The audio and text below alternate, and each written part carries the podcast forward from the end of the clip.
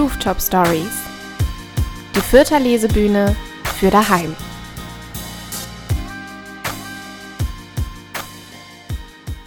Hallo und herzlich willkommen zur März-Ausgabe der Rooftop Stories. Die Rooftop Stories, das sind eine Lesebühnenreihe, die normalerweise immer am ersten Donnerstag im Monat in Fürth stattfindet. Corona-bedingt gibt es uns mittlerweile seit einiger Zeit als Podcast. Die Lesebühne wurde gegründet von meinen beiden Kollegen Immanuel Reinschlüssel, Robert Segel und mir. Ich bin Lara Ermer und ich darf durch den Podcast moderieren. Wir sind diesen Monat eine Woche zu spät dran, da sich die Ereignisse in der Welt ein bisschen überschlagen haben. Es fühlt sich auch ein bisschen komisch an, in Zeiten eines Kriegs in der Ukraine Unterhaltung zu machen. Das Gute an einem Podcast ist, dass ihr den hören könnt, wann immer es euch gut tut und wir hoffen, dass ihr genau das macht. Falls ihr in Fürth sitzt und euch fragt, was ihr tun könnt für die Ukraine, möchte ich euch auf den Frankenkonvoi e.V. hinweisen. Da kann man Mitglied werden, man kann spenden und sich einfach mal angucken, was sie für fantastische Arbeit unter anderem für Menschen aus der Ukraine leisten. Und jetzt starten wir in die Lesebühne, wie gewohnt mit Musik. Die kommt jetzt von Jules und zwar heißt ihr Soloprojekt Blues for Jules und wir freuen uns sehr auf ihren ersten Song.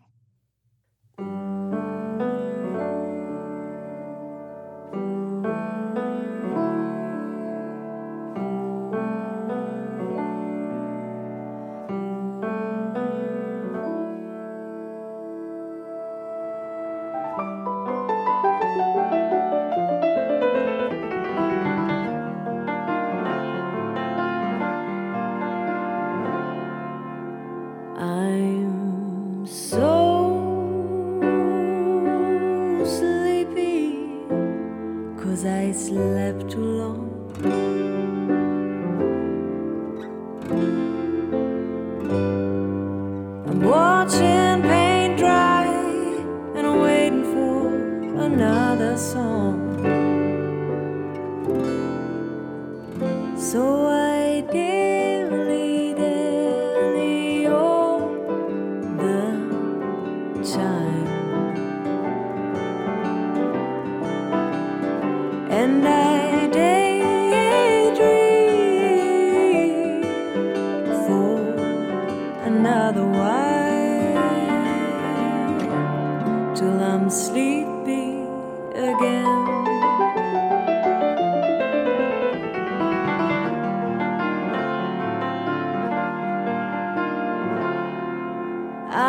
So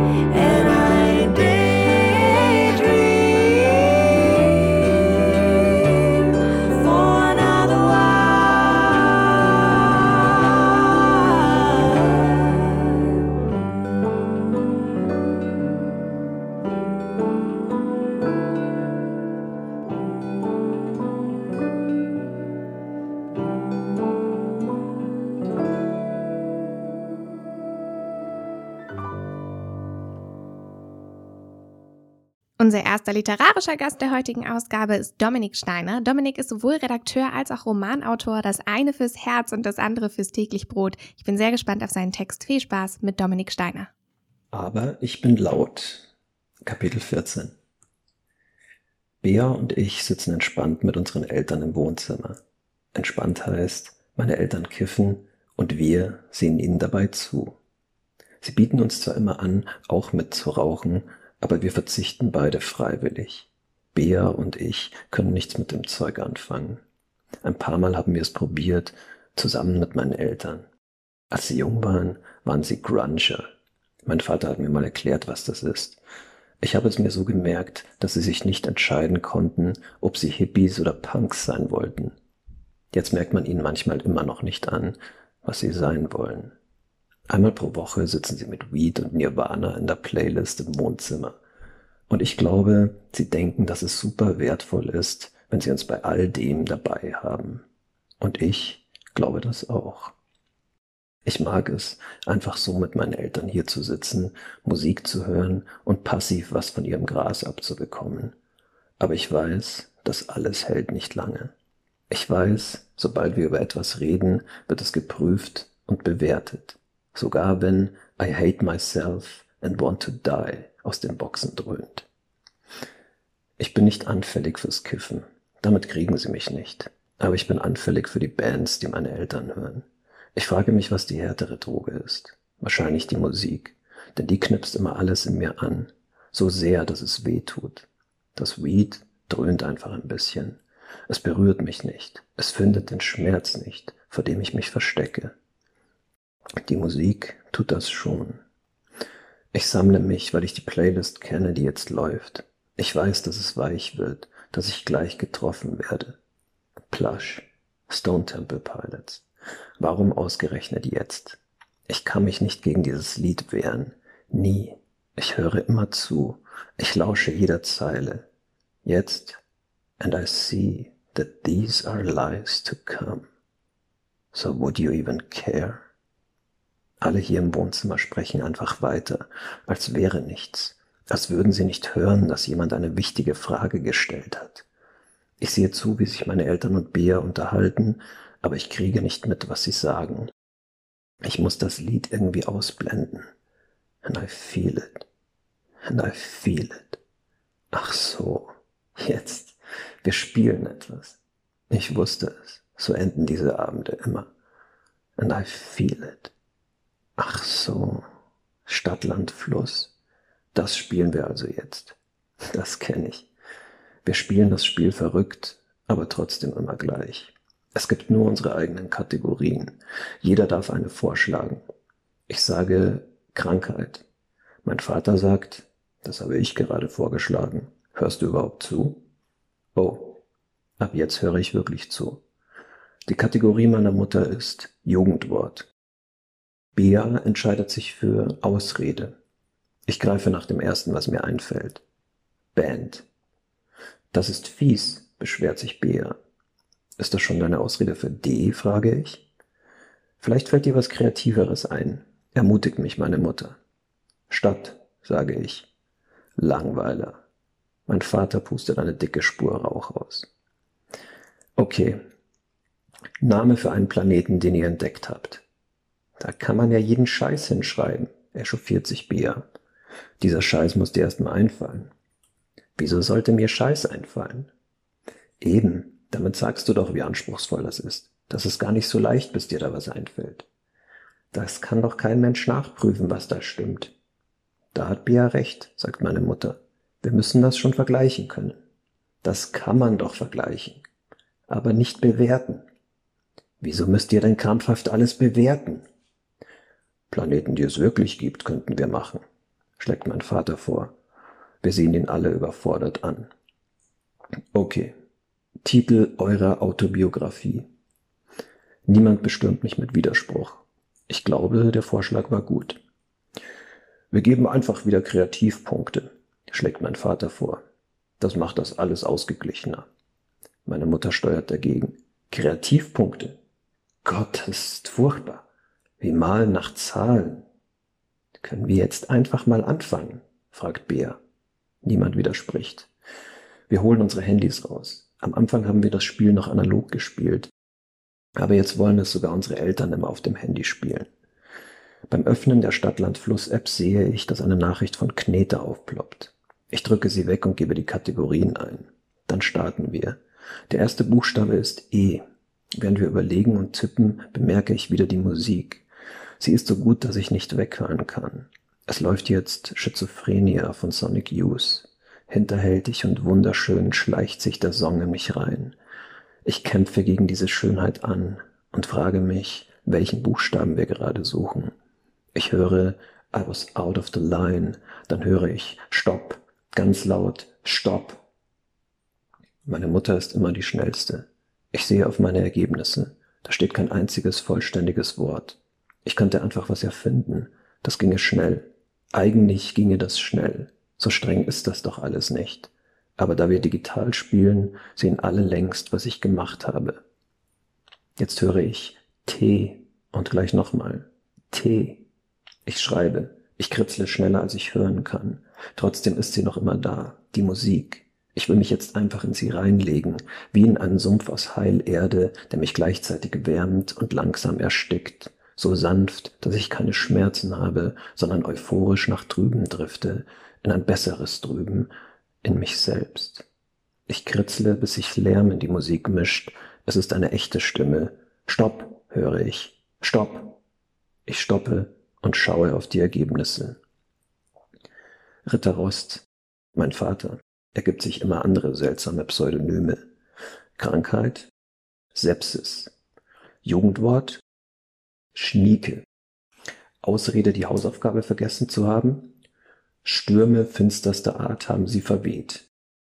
Titel der Autobiografie Stirb langsam 6. Barbara Andorra, meine Mutter. Sie hat immer dasselbe seltsame Pseudonym. Krankheit Sepsis. Jugendwort Swipen. Ausrede, die Hausaufgabe vergessen zu haben Saftlos gewesen. Titel der Autobiografie Sie kam, sah und siegte. Mistress 3000, Bea. Krankheit, Senfallergie. Jugendwort, Smombie. Ausrede, die Hausaufgabe vergessen zu haben? Sage ich nicht. Titel der Autobiografie? Sagen wir Samstag. Lu, ich. Krankheit, Senfallergie. Jugendwort, Ausrede, die Hausaufgabe vergessen zu haben? Sechs. Titel der Autobiografie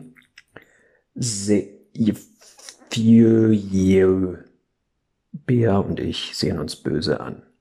Die Senfallergie nehme ich hier übel. Mit der habe ich mich vor Ewigkeit, mit der habe ich mir vor Ewigkeiten mal den Sieg in einer Runde gesichert.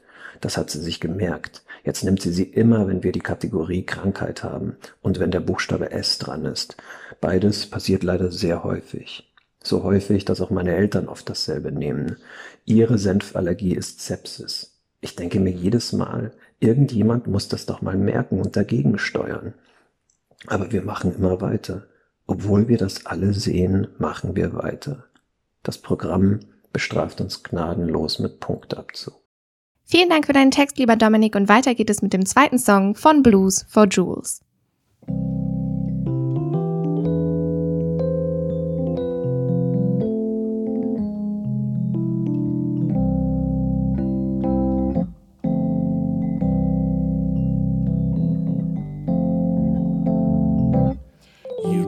use the back door when you're leaving, leave.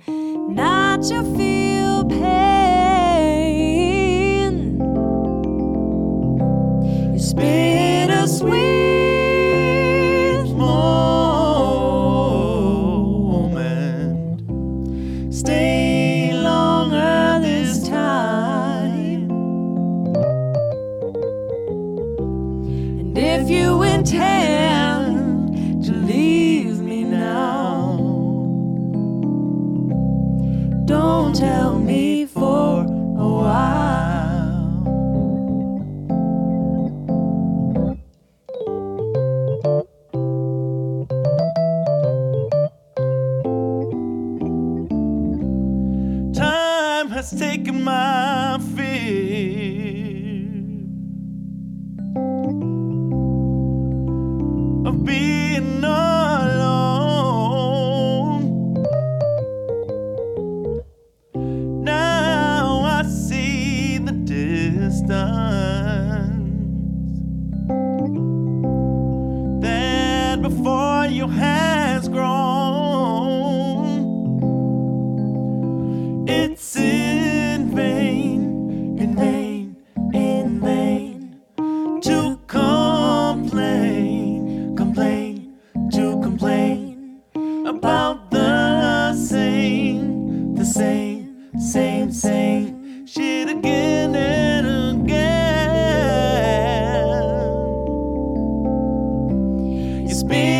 sweet.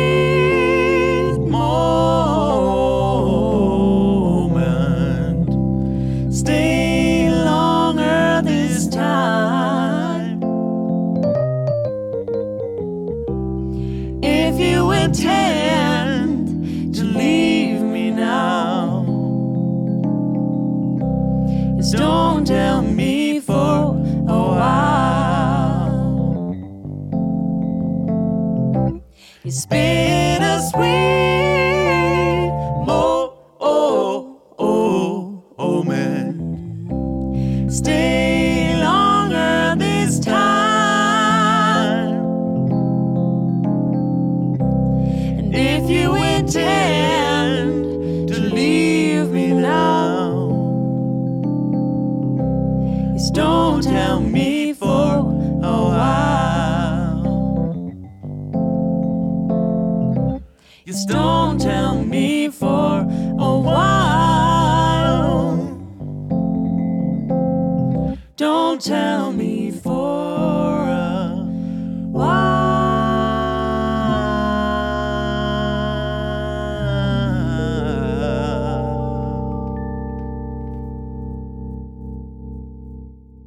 Die zweite Autorin heute ist virtuell von weiter weg angereist. Sie kommt aus Mainz. Ich freue mich sehr. Sie ist aus dem Poetry Slam Kontext. Viel Spaß mit Leonie Batke. Wissen Sie, Frau Batke, ich habe ein Ziel. Dass Sie einmal hierher kommen, ohne zu weinen, sagt meine Therapeutin und reicht mir ein Taschentuch. Meine Therapeutin ist witzig. Das setzt mich wahnsinnig unter Druck. Schließlich ist das mein Job. Depressive Menschen sind nämlich immer lustig, weil das alles leichter macht. Aber scheinbar müssen Menschen, die 24-7 mit Depressiven abhängen, auch lustig werden, damit alles leichter wird. Das erscheint letztendlich irgendwie logisch. Mein Psychiater ist sogar noch ein bisschen witziger. Wesentlich witziger als ich, aber eigentlich wollte ich nur einwerfen, dass ich mehrere Menschen habe, die sich um meine Psyche kümmern, denn die Leute mit mehreren Ärztinnen, die sind wirklich krank und simulieren sich nicht nur, aber bei Depressionen kann man sich da ja eh nie ganz so sicher sein. Ich meine, jeder Mensch hat mal einen schlechten Tag, da muss man sich auch nicht gleich so wichtig nehmen und direkt zum Therapeuten rennen, aber naja. Wer es braucht, ich brauche es. Denn ich liege als 23-Jährige in meinem Bett und überlege, ab welchem Alter ins Bett pinkeln wieder salonfähig wird. Ich weiß nicht, wann ich das letzte Mal Zähne geputzt habe, eine Mahlzeit aß, die nicht aus Rotwein und Schokolade bestand. Ich bin ungefähr so überlebensfähig wie ein Neugeborenes. Depressionen sind so lange cool und edgy und künstlerisch wertvoll, wie man melancholisch aus dem Fenster schauen, Witze über seinen Alkoholmissbrauch schreiben kann und sich ganz dem Klischee hingibt, dass Mental Health Issues zum Lebensprofil eines jeden Millennials gehören, tun sie nicht. Andere Generationen hatten auch schon Depressionen, es war nur noch verpönter darüber zu reden, als das heutzutage ist. Gleichzeitig reden oftmals diejenigen, die am wenigsten Erfahrung mit dieser Krankheit haben, viel zu viel über sie einmal Mental Health in die Insta-Bio geschrieben, zack, bist du Profi. Selbst Menschen, die von Depressionen betroffen sind, sind keine Profis. Das wäre in etwa so, als würde ich jemandem erklären, wie sich ein gebrochenes Bein anfühlt, weil ich mir schon mal das Handgelenk gebrochen habe. Ähnliche Diagnose, aber immer noch nicht dasselbe. Dabei ist der Markt allein bei Depressionen so riesig, da ist für jeden etwas dabei.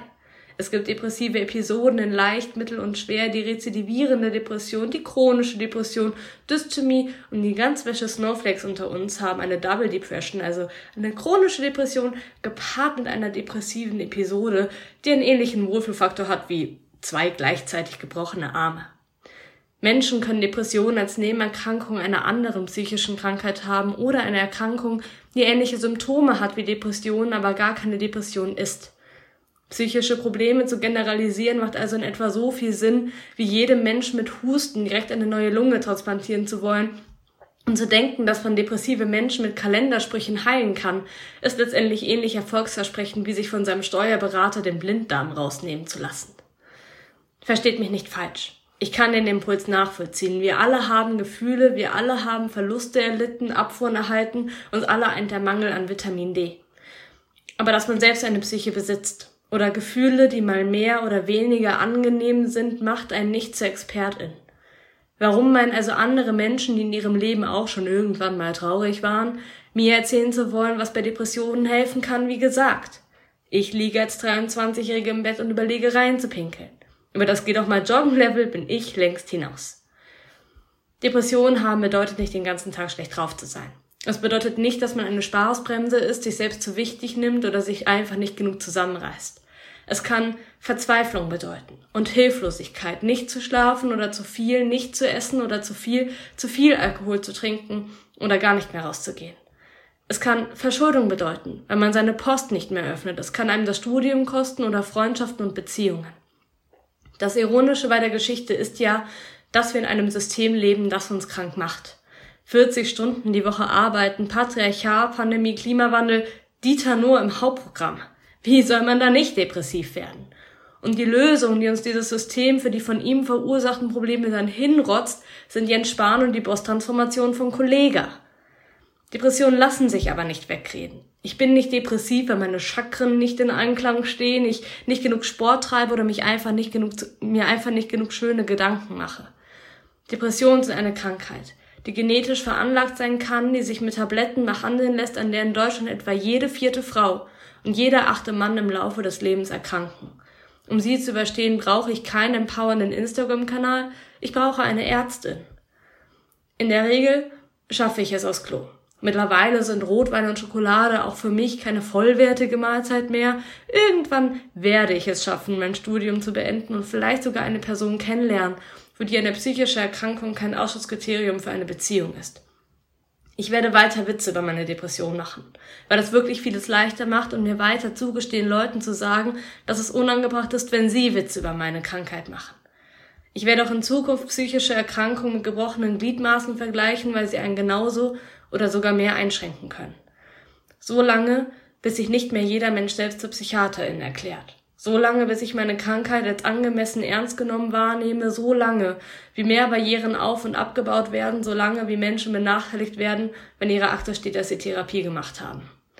Und ja, ganz vielleicht werde ich sogar irgendwann dem Wunsch meiner Therapeutin entsprechen und eine Therapiesitzung durchstehen, ohne zu heulen. Vielen Dank auch an dich, liebe Leonie, für deinen Text. Weil es so passt, noch der Hinweis, Leonie macht auf Instagram auch sehr viel Content zum Thema psychische Gesundheit. Das ist sehr zu empfehlen. Und damit sind wir auch schon beim letzten Song angelangt. Für den hat Jules sich Verstärkung geholt, denn sie hat auch ein Bandprojekt, das heißt The Jules Band. Und von ihnen kommt nun der letzte Song. Keep in mind it's justified. Keep in mind. Mind it's justified. Oh,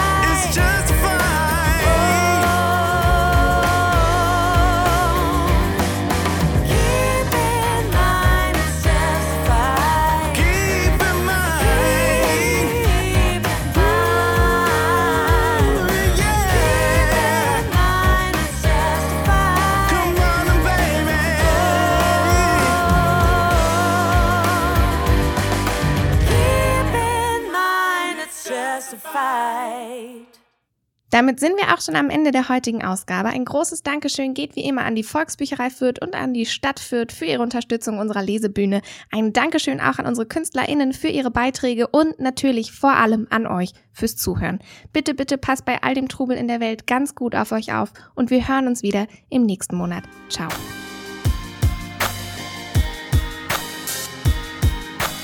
Das waren die Rooftop Stories, die Lesebühne aus Fürth.